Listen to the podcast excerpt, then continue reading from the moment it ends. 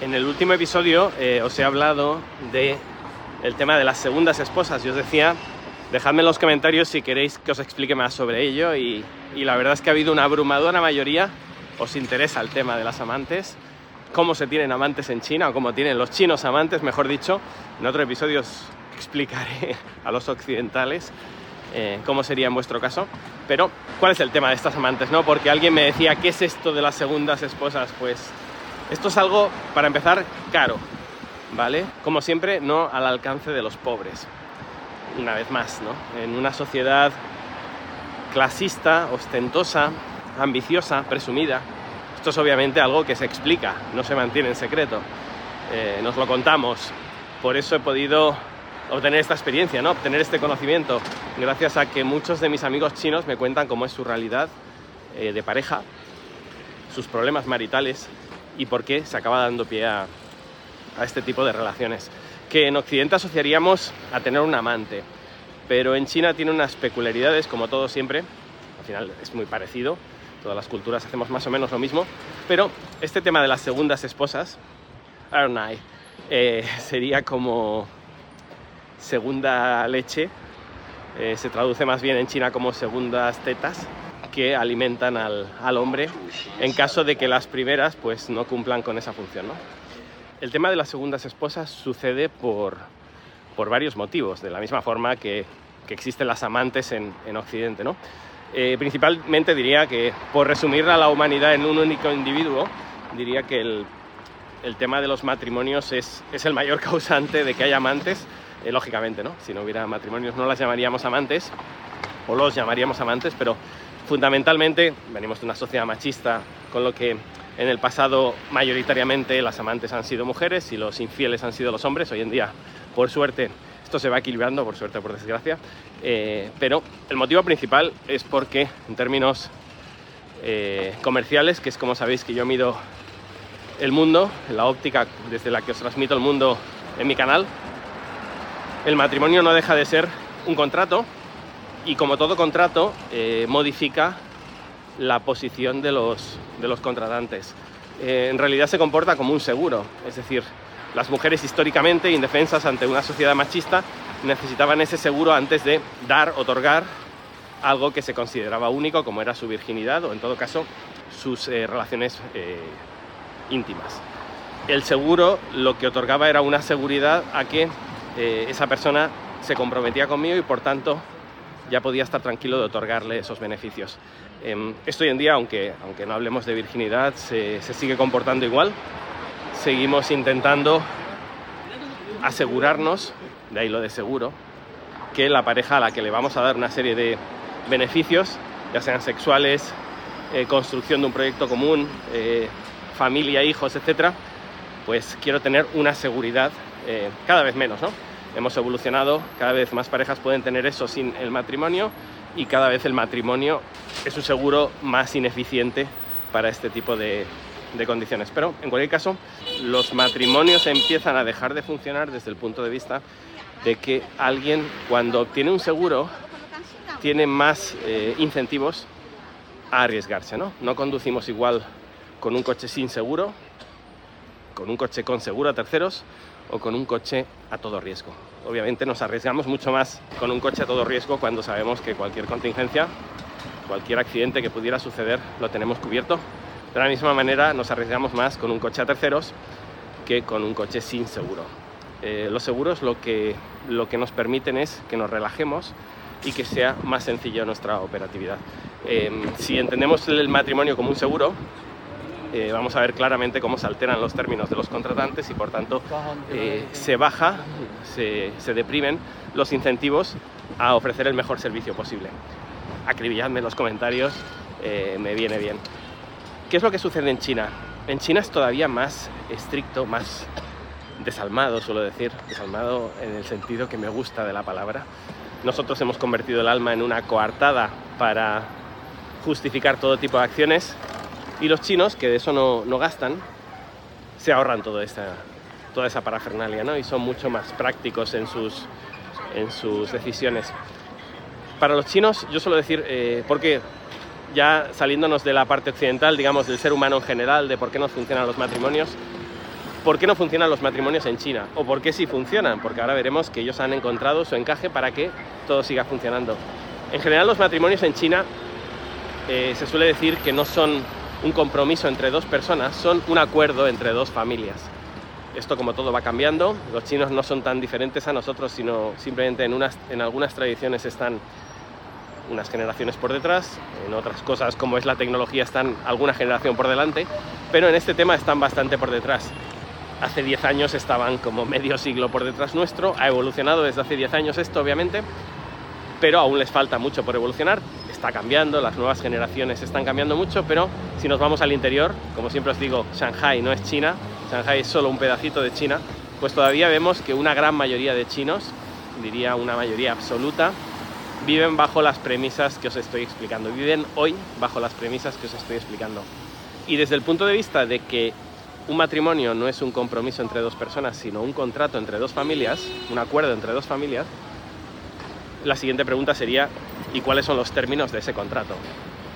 Realmente este episodio me da, me da pie a, dejaros, si, en el episodio anterior os pregunté si queríais que os hablara de, las segundas esposas y, y, me ayudasteis posicionando el canal con vuestros comentarios, pues os voy a pedir lo mismo. Si queréis que os amplíe cómo funcionan los matrimonios en China, este sería otro episodio en sí mismo.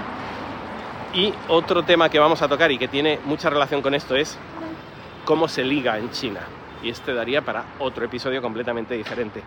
Uno sobre, vamos a decir, noviazgos o todavía más estrictamente hablando sobre lo que es el fenómeno del cortejo y otro sobre matrimonios. ¿no? Dejadme en los comentarios si queréis que os hable de este tema. En este episodio os quiero hablar de lo que me comprometí, que es segundas esposas. ¿Por qué está todo esto relacionado? Porque, como os decía, en primer lugar, si entendemos cómo es un matrimonio en China, lo desarrollaré en ese otro episodio podemos entender en qué condiciones los firmantes pueden faltar a ese contrato, pueden faltar a ese contrato, pueden adaptarlo para que ese contrato, como digo, siga funcionando. Y por otro lado, eh, vamos a entender un siguiente tema que es complejo y de esto no se habla, es un tema tabú, y es el de que el sexo se termina en las parejas chinas cuando se tiene el hijo, históricamente el hijo único. ¿Por qué estas dos cosas van tan ligadas? Porque si entendemos que el matrimonio es un contrato entre dos familias, esas dos familias lo que estaban contratando era su descendencia. Entonces esas personas que se casan, que en el fondo son roommates, eh, comparten piso, comparten un proyecto, a veces comparten una empresa, pero en el fondo su empresa principal, su mayor objetivo en ese matrimonio, el mayor objetivo de ese contrato es reproducirse, reproducirse y tener ese niño de nuevo, si entendemos todo esto, podemos fácilmente comprender por qué una vez eh, hemos tenido ese niño, qué sentido tiene tener, seguir teniendo sexo. Esto es así de crudo, estoy generalizando obviamente, no todas las parejas eh, son infieles, no todos los matrimonios van mal, no en todos los matrimonios eh, se termina el sexo, de la misma forma que en Occidente podríamos decir que con el matrimonio se termina el amor y alguien podría decir estás generalizando, no todos los matrimonios se odian, muchos matrimonios viven enamorados 80 años, seguramente. No es la experiencia que conozco. Como se suele decir, algunos matrimonios terminan bien, otros duran toda la vida. El tema es, ¿cómo han solucionado los chinos este tema de hemos tenido el hijo de una persona que ni siquiera me tiene que resultar atractiva eh, físicamente, ni siquiera mentalmente, simplemente era la persona adecuada para firmar ese contrato. Eh, lo he explicado en, en vídeos anteriores, en podcasts anteriores. Yo tenía un amigo que en su día, con 33 años tenía en esa época, me dijo, Adrián, ayúdame, estoy buscando esposa. Y yo le dije, no, en realidad tú lo que estás buscando es una chica que pueda llegar a ser tu novia y eventualmente pueda llegar a, a traerte lo suficiente como para casarte con ella. No, estoy buscando esposa. Bueno, vale. ¿Y cómo tiene que ser tu esposa? Estudios superiores, tener trabajo propio. He visto en algunos de mis amigos que da muchos problemas que la mujer se quede en casa. Educación, bueno, con estudios superiores se, se sobreentiende, pero no siempre. Le dije, bueno, pero es que no me estás diciendo nada. O sea, lo primero que te diría un occidental es que sea guapa, que sea inteligente, que sea atractiva, que me haga reír, eh, que compartamos hobbies, no sé, características quizá banales, pero pero bastante necesarias eh, según como entendemos el mundo en Occidente. No, estás confundiendo los términos. Estoy buscando esposa, me dijo. Bueno, os desarrollaré más a fondo esto en el, en el episodio sobre, sobre los matrimonios, pero como os digo, ¿no? Básicamente em, hay una función que es la de reproducirse, porque alguien tendrá que cuidar de mis padres y eh, hasta ahora se pensaba que eso lo harían los hijos, todavía no han vivido este momento donde enviamos a nuestros padres a las residencias, por tanto eh, todavía creen que igual que ellos tienen la, la misión de cuidar de sus abuelos y en parte de sus padres, pues sus hijos cuidarán de sus padres y en parte de ellos. Bien, ¿por qué en China tienen segundas esposas si no tienen lo que en Occidente llamaríamos amantes?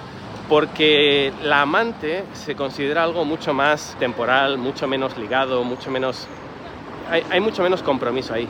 En el fondo lo que, lo que buscan los chinos con una segunda esposa es justamente eso, una segunda esposa. Una esposa que les quiere, que les cuida, que les es fiel y que les da sexo. Entonces, en muchos casos, em, la esposa o sabe que esto existe o lo sobreentiende. En muchas familias simplemente se hace silencio, no se comenta, es un tema tabú, pero sabe positivamente. Perdonad por el ruido, tengo aquí al hombre más ruidoso de todo Shanghai. Vamos a ver si pasa y, y lo evitamos. justo se ha parado donde me he parado yo. No falla. Bueno, continuamos por aquí a ver si no hay ruido. Em, os decía, el marido lo que busca en esa segunda esposa es un compromiso. Por tanto, las segundas esposas, un, dato diferencial con las amantes en Occidente, las amantes en Occidente pueden ser fieles o no, las segundas esposas son fieles habitualmente. Si tenemos el compromiso de segunda esposa, claro. Hay, hay prostitutas y hay escorts que los hombres, a los que los hombres les regalan todo tipo de regalos para eh, poder eh, disfrutar de sus servicios. Pero cuando hablamos de una segunda esposa, hablamos de una persona mantenida. Entonces ahí también hay un pacto. Yo te compro lo que tú necesites para vivir y tú me respetas como eh, pareja. En este caso, una pareja casada. Este tipo de, de compromisos por parte del hombre han incluido todo tipo de, regalos hasta el punto de hablar de patrimonio. Es decir, es muy común en China comprarle un apartamento a tu segunda esposa. Es extraordinariamente común ponerle una tienda para que esté entretenida, porque su compromiso es que va a ser fiel, pero eh, el mundo está lleno de peligros. Por tanto, si dejo que esa chica se aburra, empezará a salir con las amigas, amigas solteras, empezarán a ir a discotecas Quizá no buscará un marido, pero quién sabe, ¿no? Lo que puede ocurrir. Por tanto, lo que me voy a intentar asegurar es que tenga una ocupación, que se sienta, que se sienta parte de una familia. Por tanto, yo voy a ser el marido, eh, aunque no nos hayamos casado, porque yo tengo otra esposa, yo voy a ser el marido que sostenga la familia y que, bueno, pues en lugar de verme todas las noches, me va a ver los fines de semana. Voy a ser el marido que está viajando. Y de nuevo, igual que con la mujer se, crea una, ficción, que es que somos felices y que la mujer no le está dando sexo, supone que el hombre encuentra sexo en algún otro lugar, pero no tiene por qué hablar de ello, pues de la misma forma con la segunda esposa se va a dar una ficción que es la segunda esposa va a estar ocupada de lunes a viernes, por ejemplo, hay todo tipo de situaciones, ¿no? Os estoy poniendo un ejemplo tipo, y el fin de semana, cuando llegue el, marido, el amante en este caso, eh, van a disfrutar de viajes y van a disfrutar de todo tipo de, lujos, los lujos que él no le da a su mujer, em, simulando que son una pareja que en algún momento también se casarán y tendrán un niño. Y esta es una parte fundamental del acuerdo, es decir, una segunda esposa puede vivir un tiempo de, de un hombre rico si es muy rico, sin un acuerdo de compromiso futuro, porque ella piensa que puede que puede obtener lo suficiente, varios apartamentos, un capital suficiente como para después poder hacer su vida, pero habitualmente si el hombre no es tan rico, lo, en lo que se va a basar ese acuerdo es en que en algún momento él se va a divorciar de su mujer y se va a casar con ella. Esto pasa habitualmente con las secretarias. ¿Y por qué ese, esa amante espera? Porque el hombre habitualmente lo que le va a decir es, no puedo divorciarme ahora, mi hijo está en primaria, esperemos unos años cuando mi hijo vaya a la universidad, cuando ya tenga su propia vida, eh, yo estaré contigo. Eso significa esperar 10, 15 años, que la segunda esposa puede esperar perfectamente porque se encuentra en sus 20, 21 y quizá 10 años puede esperar para formar esa nueva familia, tener ese nuevo hijo con ese marido que se casará con él una vez se divorcie de su mujer. Eh, habitualmente con 26, 27, 28 años empiezan los nervios de esa segunda esposa que ve cómo el marido puede convivir perfectamente con esas dos familias y no tiene en realidad ninguna intención de divorciarse. Y a partir de ahí, pues eh, a la mujer, al amante, le, le, entran las prisas por casarse, por tener ese niño, y ahí es cuando se empiezan a romper ese tipo de parejas. Además, eh, esa amante ya, esa segunda esposa, ya tiene independencia económica, por tanto ya no necesita tanto a ese marido. Y después, eh, obviamente, como en las relaciones maritales, esa, esa relación se ha ido desgastando es decir, ya no, ya no la lleva de viaje como antes, es posible que, el, que ese marido no le esté siendo ya tan fiel, que tenga una tercera esposa o que simplemente eh, bueno, pues prefiera gastarse su, gastar su, dinero y su tiempo en, en, fiestas donde encuentra otro tipo de chicas, etc. Con lo que eh, esa relación se va, se va pudriendo también. Un tema interesante aquí es, cuando digo que las segundas esposas pueden tolerarlo, Em, esto nos rompe a veces la cabeza, ¿no? Se corre un tupido velo y nadie habla de ese tema en casa. Incluso en ocasiones los propios hijos pueden llegar a sospechar. Recuerdo una ocasión donde, con una amiga muy atractiva ella, que cuando, cuando ella me contó cómo era su vida y por qué no la veía nunca con pareja, por qué no le daba pie a ninguno de los chicos que, que intentaban eh, algo con ella, me dijo, estoy saliendo con un hombre mayor y cuando me explicó un poquito más de la historia, estaba saliendo con el padre de su compañera de clase. Hablamos de una niña de 20 años y esa relación se daba desde el colegio, desde la escuela superior, quizá cuando tenía 15 o 16 años. Pues hablo de hace 13 o 14 años ¿eh? atrás. Y era muy interesante, ¿no? Porque me decía, claro, es muy morboso el tema de que yo voy a hacer los deberes a su casa para estar con mi amiga, pero me estoy acostando con el padre de, de mi amiga, ¿no? Entonces, bueno, para que veamos todo tipo de, situaciones, os decía, el tema de las... O sea, en este caso hablaríamos de una amante pura, eh, aún no se consideraría segunda esposa, esto sería la excepción a, lo que os estoy contando, pero el punto en el que me quería enfocar es, una esposa china puede tolerar absolutamente la infidelidad, incluso la infidelidad sostenida en el tiempo de su marido.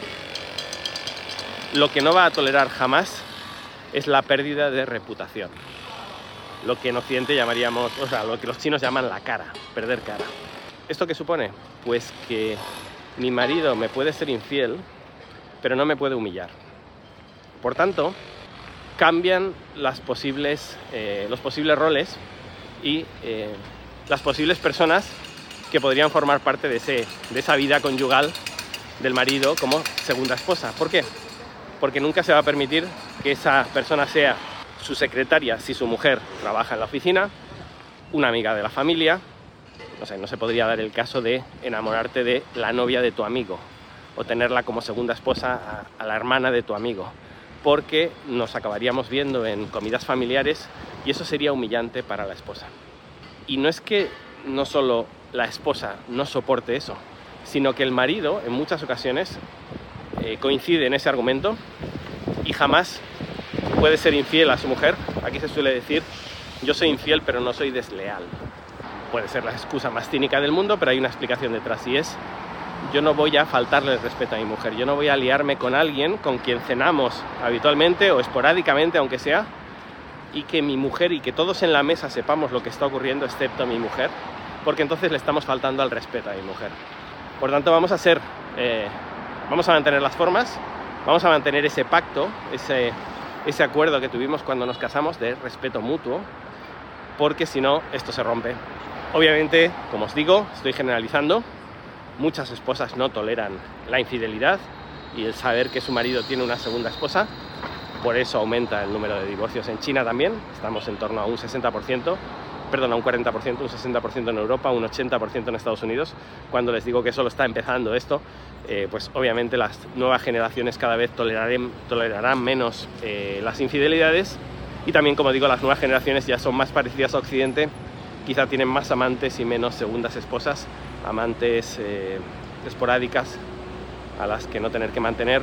Y por tanto no hay una relación que pueda llegar a ser descubierta a través de facturas, de pagos, de patrimonio a nombre de personas que la esposa no entiende, etc. También me preguntabais, oye, ¿por qué has mencionado esto de que los chinos no creen en el amor? Y entonces, ¿en qué se fundamentan los, las relaciones de pareja? Y le respondía, pues, en objetivos vitales comunes, exactamente igual que en Occidente. Lo que pasa es que en China te lo cuentan. Y eso es quizá lo más crudo, eh, la transparencia con la que alguien te puede decir, yo estoy contigo para eh, que tengamos nuestro hijo. De hecho, es que ni siquiera, esto se lo dirían a un occidental que no se entera de qué va la cosa, pero eh, un chino no hace falta que le digas eso, lo sabe perfectamente. Es más, él puede ser todavía más crudo con ella. La idea es, los dos sabemos a qué hemos venido a esto y por tanto las reglas están claras, nadie se siente engañado con lo que, lo que pueda surgir en, en una segunda instancia, no en el mercado secundario diríamos de, del amor, si es que tal cosa existe. Hay una ciudad famosa en China, eh, de las primeras ciudades que se enriquecieron, sabéis que primero se, se enriqueció todo, todo Guangdong gracias a las inversiones de, sobre todo de hongkoneses y taiwaneses. En realidad todas las inversiones venían de Taiwán. Taiwán, esto, mucha gente no lo sabe y a mucha gente le rompe la cabeza tanto a, a unos y otros, a los que critican a China como a los que la defienden por las razones equivocadas. Taiwán ha sido el mayor inversor extranjero de China durante muchísimos años, hasta, hasta hace menos de una década. Y esto es importante porque eh, los taiwaneses encontraban un terreno de cultivo fantástico, con su idioma, con su cultura y con gente pobre que solo quería trabajar para salir de la miseria. Entonces las primeras ciudades que se enriquecieron en China, fue sobre todo la provincia de Guangdong, primero fue Shenzhen, pero una vez se enriqueció Shenzhen eh, con ese dinero taiwanés que, que empresarios hongkoneses colocaban en China, colocaban sus fábricas, una vez se enriqueció Shenzhen, las fábricas se movieron a Dongguan, que sería la siguiente ciudad, si si miráis un mapa del, del delta del, del, río Perla, veréis Hong Kong, Shenzhen, Dongguan, Guangzhou. Guangzhou sería la capital de la provincia. Bien, ¿por qué se enriqueció de esta manera Dongguan? Porque como digo, cuando ya era tan caro Shenzhen, que ya no era rentable colocar las fábricas ahí, se abrió a Dongguan. De hecho, el propio gobierno chino cuando vio eh, las virtudes de lo que había creado en, en Shenzhen, esa zona de libre comercio donde la gente era infinitamente más rica que en el resto de China, donde todavía se morían de hambre, pues se dio cuenta que tenía que expandir ese modelo de, económico al resto del país. Entonces abre eh, Shenzhen y las fábricas inmediatamente se colocan en Dongguan. Bien, no solo se colocaron fábricas en Dongguan, de hecho Dongguan se convirtió en el mayor burdel del mundo. ¿Por qué? Porque de repente llegaban hongkoneses y ya no shenzheneses, porque no existían, eran todos emigrados, pero ya empresarios ricos que venían a Dongguan a sus fábricas y que después de la reunión en las fábricas querían salir a divertirse. Entonces vinieron chicas de todo el país a trabajar y muchas de ellas a trabajar como chicas de compañía, masajes, masajes eh, sexuales y muchas de ellas, eh, bueno, etcétera, prostíbulos y muchas de ellas acabaron siendo segundas esposas de hongkoneses o de chinos que ya se habían enriquecido, ¿no? de, hecho, hay una ciudad en Dongguan eh, llamada eh, la ciudad de las segundas tetas, eh, y eh, lo que sucedía ahí es que era masivo el número de apartamentos en los que vivían segundas esposas. Entonces todos los hongkoneses, cuando le decían a su mujer hongkonesa, me voy a China a revisar la fábrica, en el fondo se iban a alimentar a su segunda esposa, alimentar en, todos los sentidos. Son, hay, muchísimas historias sobre esto, no se encuentran, como muchas veces me decís, pero ¿dónde está la documentación que sustenta esto? Pues obviamente no hay documentación que sustente esto, porque eh, en una sociedad donde la información está absolutamente eh, controlada, todas estas cosas se saben, si has vivido allí, si te lo ha contado gente que ha formado parte de ello, pero eh, no vamos a encontrar documentación. Sí que vais a encontrar en foros, en, en Weibo, se puede encontrar mucha documentación sobre esto, eh, dos casos os voy a contar sobre, sobre esa ciudad de las segundas esposas para que veáis el nivel. Eh, una fue cuando eh, casi hacen quebrar a los bancos de la, de la, provincia porque en algún momento quisieron regularizar toda su situación y las segundas esposas cada vez que llegaba Año Nuevo Chino, obviamente, como cualquier trabajador, se, se iban para su casa, se volvían a sus provincias y, claro, se tenían que llevar dinero para regalos, dinero que les había proporcionado su, su sugar daddy, si queréis. Bien, pues eh, hubo un año donde dijeron que esto se iba a acabar, lo de las segundas esposas, que iban a cerrar todo ese tipo de, vamos a decir, negocios ilegales, y por tanto esas segundas esposas sacaron el dinero entero del banco y provocaron eh, casi lo que se conoce en Occidente como un corralito. Es decir, los bancos no tenían cash suficiente para atender todas las peticiones y tuvieron que cerrar. Bueno, fue una, una historia. he intentado, eh, si puedo, cuando editemos el vídeo, lo voy a intentar agregar eh, algún tipo de noticias al respecto, pero ya digo, este tipo de noticias eh, no, no salían en los periódicos, eran noticias que se sabían porque tenías trabajadores que tu primo trabajaba en una fábrica de al lado y cuando había ido al banco pues encontraba que el del banco le explicaba todas estas cosas y, y experiencias por el estilo. Y la otra anécdota que os quería contar es eh, durante la crisis asiática de los años 90, muchos hongkoneses lo perdieron todo. Hongkoneses, taiwaneses, ya digo, y, más eh, hombres de negocios que vivían en, en Hong Kong y que hacían negocios en Hong Kong aprovechándose de esa recién abierta China. Entonces lo que ocurrió es que dejaron de venir, dejaron de ir a Shenzhen a amamantar a su segunda esposa. Y claro, las segundas esposas tenían un dinero ilimitado, estaban acostumbradas a vivir en la opulencia, a gastarse todo lo que recibían, porque periódicamente su, su sugar daddy les seguía enviando dinero. Y llegó un momento que de repente dejó de enviarles dinero, dejó de contestar al teléfono, dejó de venir. Y aunque vivía a escasos, no sé, 50, 100 kilómetros, eh, esas chicas chinas no podían cruzar la frontera, no estaban autorizadas para ir a Hong Kong. Por tanto, no podían ir a buscarlo. Eh, lo que ocurrió esos días es que eh, se empezaron a suicidar chicas y eso sí que fue también muy, muy sonado en China la cantidad de segundas esposas que saltaban por el balcón cuando de repente ya llegaba el casero y les quería, las quería echar de casa porque nadie estaba pagando el alquiler o si el, si el amante les había comprado el apartamento, eh, bueno, pues ya no estaba pagando los, las utilities, los gastos de, mantenimiento, etcétera, y ya no le estaba dando dinero para comida, para sus gastos personales y, su vida de ensueño se había terminado. Y hasta aquí, dejadme, dejadme en los comentarios qué os parecen esos otros episodios que he mencionado. Si os gusta que grabe en este tipo de formato, la verdad que me siento mucho más cómodo con vídeos mucho más estructurados, más preparado todo, más documentado, pero también creo que es interesante eh, que os comente sobre temas más populares, eh, sobre la vida de los chinos. Y nada más, eh, me voy a despedir hoy con un, con un proverbio chino que refleja una parte de los temas que hemos hablado. Y dice algo así como Chu Zong Ren San. Literalmente significa cuando la música termina, eh, cuando el espectáculo termina, las personas se dispersan. Y se usa, curiosamente, para hablar del, del fin de los matrimonios, ¿no?